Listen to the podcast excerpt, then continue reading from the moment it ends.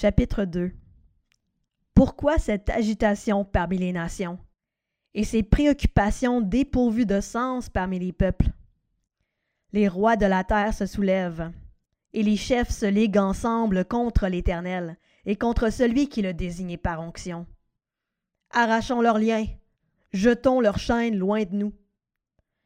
Celui qui siège dans le ciel rit. Le Seigneur se moque d'eux. Puis il parle dans sa colère, il les épouvante dans sa terreur. C'est moi qui ai établi mon roi sur Sion, ma montagne sainte.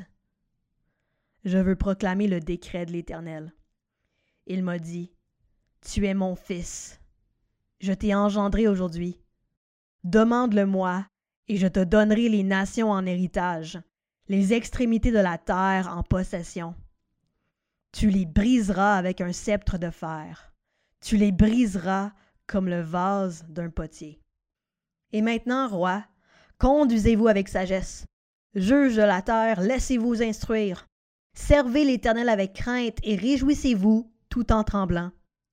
Rendez hommage au Fils, de peur qu'il ne s'irrite et que vous n'alliez à votre perte, car sa colère s'enflamme rapidement. Heureux tous ceux se confient en lui.